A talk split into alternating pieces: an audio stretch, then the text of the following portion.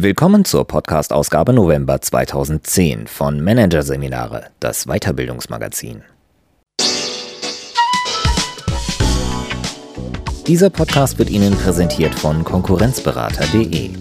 Systematische und professionelle Wettbewerbsanalyse für den Mittelstand.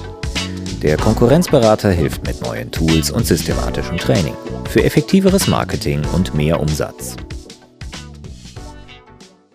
Weitere Podcasts aus der aktuellen Ausgabe behandeln die Themen Wirtschaftsbosse im Visier, was die Management-Elite umtreibt und Motivation für Selbstständige, Leistung ohne Lob. Doch zunächst Verzeihen im Business, die Macht der Vergebung von Martin Fischer. Auch wenn ein Konflikt konstruktiv gelöst wurde, bleibt häufig etwas zurück. Groll auf den ehemaligen Kontrahenten. Dieser kann nicht nur die Arbeitsatmosphäre vergiften, sondern lässt auch die eigene Psyche leiden, macht manchmal sogar körperlich krank. Das Gegenmittel klingt einfach, will aber gelernt sein. Verzeihen. Führungskräfteentwickler Martin Fischer zeigt, wie Vergebung zum konstruktiven Konzept wird. Hier ein Kurzüberblick des Artikels. Der gerechte Zwang. Warum wir von Verletzungen nicht lassen können.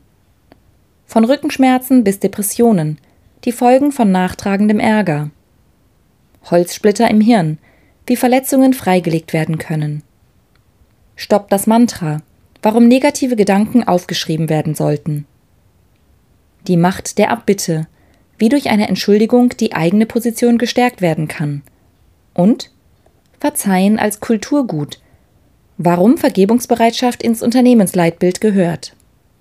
Büro ist Krieg und Krieg gewinnt man an der Front. Auch wenn es martialisch klingt, ganz Unrecht hat der TV-Kultchef Bernd Stromberg mit diesen Worten nicht. Laut einer Forsa-Umfrage liegt sich aktuell jeder fünfte deutsche Beschäftigte mit seinem Chef in den Haaren. Eine Fehde mit einem oder mehreren Kollegen ficht jeder Sechste aus. Man brüskiert, beleidigt, beschimpft sich. Gegenseitige Verletzungen gehören in den Unternehmen zur Tagesordnung. Nun sind Konflikte dort, wo viele Menschen aufeinandertreffen, kommunizieren, miteinander arbeiten und aufeinander angewiesen sind, ganz normal. Nicht von ungefähr ist das Thema Konflikte ein Dauerbrenner auf dem Weiterbildungsmarkt. Angebote aller Konflikte konstruktiv lösen und Methoden des Konfliktmanagements sind verlässliche Cash-Cows der Weiterbildungsakademien. Üblicherweise wird in den Seminaren empfohlen, das Gespräch mit dem Konfliktgegner zu suchen, Vorwürfe zu vermeiden und Ich-Botschaften zu senden. Personen und Sachaspekte sollen getrennt und die eigenen Emotionen kontrolliert werden. Als anzustreben gelten Vereinbarungen, bei denen alle profitieren, die berühmten Win-Win-Lösungen. Alles wertvolle Kommunikationstipps, die helfen, die Arbeitsprozesse am Laufen zu halten, wenn es gekracht hat. Der Konflikt wird gemanagt, nicht weniger, aber auch nicht mehr. Denn was mit den klassischen Konfliktmanagementmaßnahmen zumeist nicht gekittet wird, sind die persönlichen Verletzungen, die im Streit entstanden sind. Jene Wunden, die im Eifer des Gefechts und der Gefühle durch Beleidigungen, Spitzen oder Verbalattacken geschlagen wurden. Die Folge, auch wenn man sich äußerlich arrangiert hat, Groll und Ärger auf den anderen bleiben. Einer und in den meisten Fällen wohl auch der wichtigste Grund, warum Menschen an erfahrenen Verletzungen festhalten, ist der innere Drang nach ausgleichender Gerechtigkeit.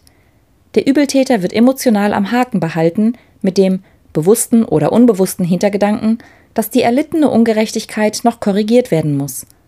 Besonders deutlich wird dieser Gedankengang bei intendierter Rache. Irgendwann wird er es noch bitter bereuen. Auf diese Weise bindet sich der Nachtragende an den Täter und dessen Tat, es findet keine Psychohygiene statt, der Ärger wird nicht aufgelöst, sondern aufgestaut. Der Grimm führt, sinnbildlich und manchmal auch buchstäblich, zu einem Grummeln im Bauch, das sich zu einem Geschwür auswachsen kann. Die noch junge Disziplin der Vergebungsforschung hat die Folgen von haften gebliebenem Ärger bereits in einigen Studien analysiert. Die Ergebnisse von Lauren Toussaint von der Universität Michigan können exemplarisch stehen. Bei der Befragung und Untersuchung von 200 Probanden hat die Psychologin herausgefunden, anderen etwas nachzutragen erhöht den Blutdruck, führt zu einem Anstieg des Stresshormons Cortisol und zieht weitere typische Stresssymptome wie Muskelverspannungen sowie Kopf- und Magenschmerzen nach sich. James Carson von der Duke University in North Carolina konnte in seinen Studien sogar einen Kausalzusammenhang von nachtragendem Ärger und chronischen Rückenschmerzen und Depressionen nachweisen. Diese Ergebnisse lassen auch die Arbeitswissenschaftler aufhorchen, zumal psychische Erkrankungen einen immer größeren und Rückenprobleme seit jeher einen großen Posten bei den Gründen für Krankschreibungen ausmachen. Gleichzeitig rückt damit das Konzept des Verzeihens, so wie es die Vergebungsforschung skizziert, in das Bewusstsein der Betriebswissenschaft. Verzeihen als konstruktives Konzept im Business. Am Anfang steht die Ursachenforschung. Denn mit persönlichen Verletzungen verhält es sich wie mit einem Holzsplitter im Finger. Zunächst muss man ihn finden und freilegen, um ihn entfernen zu können. Was ist es eigentlich, das mir bezüglich des anderen immer noch aufstößt? Welche Wunden wurden im offenen Streit oder im unterschwellig gärenden Konflikt geschlagen? Die spitze Bemerkung des Kollegen hier, die abfällige des Chefs dort. Vordergründig werden solche Angriffe oft nicht als so wichtig abgetan, aber im Unterbewusstsein wirken sie weiter und beginnen zu bedrücken. Insbesondere jene Attacken, die das Selbstwertgefühl angreifen, halten sich im Hinterstübchen des Hirns hartnäckig. Zum Beispiel Ihrer Inkompetenz ist es zu verdanken, dass. Genau wie beim kreativen Prozess ist es hierbei zentral, die Gedanken, wie die Kreativforscher es nennen, abzuschöpfen, sie also festzuhalten, am besten schriftlich. Hintergrund ist folgender. Das Gehirn ist nur in der Lage, weniger aufeinander aufbauende Gedanken am Stück zu produzieren. Werden sie dann nicht abgeschöpft, geht der Denkapparat wieder auf Anfang. Statt weiterzudenken, denkt man im Kreis. Der Chef hat mich als inkompetent bezeichnet. Der Fehler lag aber gar nicht bei mir. Das ist ungerecht. Der Chef hat mich als inkompetent bezeichnet. Der Fehler. Das ist wie ein Mantra, das mit jeder Wiederholung stärker wird. Eine Art Anklageschrift zu erstellen, hilft also nicht nur, den Stachel im Fleisch zu lokalisieren, sondern trägt auch dazu bei, das sich selbst Aufschaukeln der Wut zu bremsen. Ganz gleich, wie groß der Schmerz noch ist, im Prozess des Verzeihens gilt es, das Gefühl zurückzustellen. Verzeihen ist eine Hirn- und keine Herzentscheidung. Kognition vor Emotion. Das geht leichter, wenn man sich vor Augen führt, dass Verzeihen nicht bedeutet, die Tat oder das Verhalten des anderen unter den Tisch zu kehren oder gar zu vergessen. Im Wort verzeihen steckt das veraltete Wort zeihen, also bezichtigen. Verzeihen meint somit nichts anderes als den Verzicht, weiter als Ankläger aufzutreten. Bei tiefen Verletzungen ist das freilich sehr schwer und sollte daher schrittweise geschehen. Zum Beispiel angefangen mit Ich verzichte auf die mir zustehende Rache. Auch solche Einsichten sollten aufgeschrieben werden, denn dadurch wirken sie auf den Schreiber verstärkend zurück. Mit den Schritten der Vergebung reduziert sich der persönliche Ärger und es tritt erhebliche psychische Entspannung ein, wie die Vergebungsforschung nachgemessen hat. Erst diese Entspannung ermöglicht es, das Vorgefallene aus einer anderen Perspektive zu betrachten. In Konfliktseminaren lernen die Teilnehmer den Perspektivwechsel zumeist als Maßnahme kennen, um die Gemüter zu beruhigen. Tatsächlich ist es aber sehr schwer und nur den wenigsten möglich, wirklich in die Schuhe des anderen zu schlüpfen, wenn es in einem selbst noch brodelt. Den Verursacher mit seiner Lebensgeschichte, seinem Umfeld, seinen Antrieben und Zwängen zu betrachten, trägt dazu bei, die Verletzung zu verarbeiten und das Verzeihen zu stabilisieren. Förderlich dabei ist es, sich in einer realistischen Sicht zu üben. Ein gesunder Realist erwartet grundsätzlich das Gute, verschließt aber auch nicht die Augen vor dem Bösen. Ihm steht etwa stets vor Augen, dass der Mensch eher Egoist statt Altruist, dass er von seiner Natur her sich selbst der Nächste ist. So kann ich nachvollziehen, was keinesfalls heißt, es zu billigen, wenn der Kollege versucht, seinen Fehler mir unterzuschieben oder mich unter der Gürtellinie anzugreifen, wenn er sich in die Ecke gedrängt fühlt. Tatsächlich haben ältere Menschen eine realistischere Sicht als jüngere.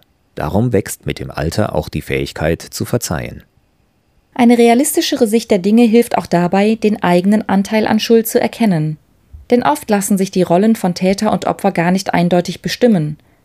Für den eigenen Anteil sollte man sich, wieder um seiner selbst willen, bei dem anderen entschuldigen. Tut mir leid, dass ich so heftig reagiert habe.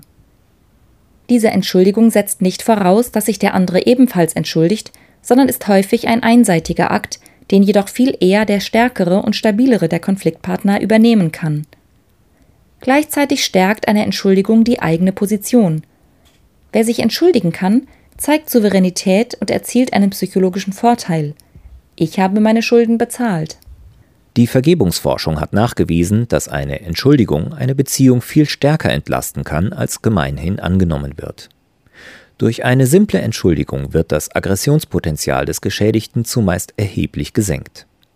Bei geringfügigeren Verletzungen reicht bereits die Entschuldigung oft sogar aus, um das Geschehene aus der Welt zu schaffen. Bei tiefergehenden Verletzungen ist das etwas komplizierter. Selbst wenn sich der Verursacher entschuldigt hat und selbst wenn der Verletzte die Entschuldigung angenommen hat, führt das nicht automatisch wieder zu einem produktiven und harmonischen Arbeiten miteinander. Denn der einmal Verletzte wird den betreffenden Kollegen, Mitarbeiter oder Vorgesetzten fortan im Licht des negativen Erlebnisses beobachten und beurteilen. Daher ist es wichtig, eine neue Basis der Wertschätzung aufzubauen. Wie gut das gelingt, hängt auch von der Kultur im Unternehmen ab. Werden Fehler und Missgriffe ewig nachgetragen oder eher abgehakt? Förderlich ist es, Verzeihen im Leitbild zu verankern, zumindest dann, wenn das Leitbild auch in die Personalentwicklung einfließt und gelebt wird. Das könnte zum Beispiel so aussehen. Wir akzeptieren die Tatsache, dass Menschen in der Zusammenarbeit Fehler machen und einander verletzen. Wir entscheiden uns, dies nicht persönlich nachzutragen und aktiv zu verzeihen. Nach einer Entschuldigung ist das Thema abgehakt und kommt nicht mehr auf den Tisch. Letztlich ist es freilich aber die Entscheidung des Einzelnen, auf die es ankommt. Auch diese sollte wieder aktiv, also bewusst und explizit getroffen werden. Ich entscheide mich, den anderen wertzuschätzen, Dazu gehört bei der Beurteilung des ehemaligen Konfliktgegners Sein und Tun voneinander zu trennen. Heißt, nicht über den Menschen als Ganzes negativ zu urteilen, wenn einem sein Verhalten nicht gefällt. In Ruhe betrachtet besitzt jedoch jeder Mensch, allein schon durch die unveräußerliche Menschenwürde, einen Wert, der von seinem Tun unabhängig ist. Das ermöglicht eine andere Perspektive. Ich kann Menschen in ihrem Wert schätzen, auch wenn ich mit ihrem Verhalten überhaupt nicht einverstanden bin. Besonders effektiv ist die altmodische Feindesliebe. Das bedeutet nichts anderes, als Gutes über denjenigen zu denken und zu sagen, über dessen Verhalten man sich eigentlich ärgert. Das entlastet die Beziehung sofort, denn es lenkt die eigene Aufmerksamkeit auf die positiven Seiten. Und die hat jeder.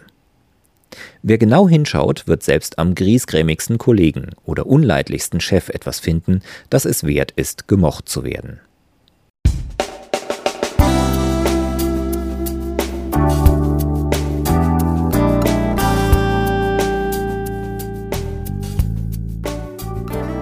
Sie hörten den Artikel Verzeihen im Business. Die Macht der Vergebung von Martin Fischer. Aus der Ausgabe November 2010 von Managerseminare, produziert von Voiceletter. Weitere Podcasts aus der aktuellen Ausgabe behandeln die Themen Wirtschaftsbosse im Visier, was die Management-Elite umtreibt und Motivation für Selbstständige, Leistung ohne Lob. Weitere interessante Inhalte finden Sie auf der Homepage unter managerseminare.de und im Newsblog unter managerseminare.de/blog.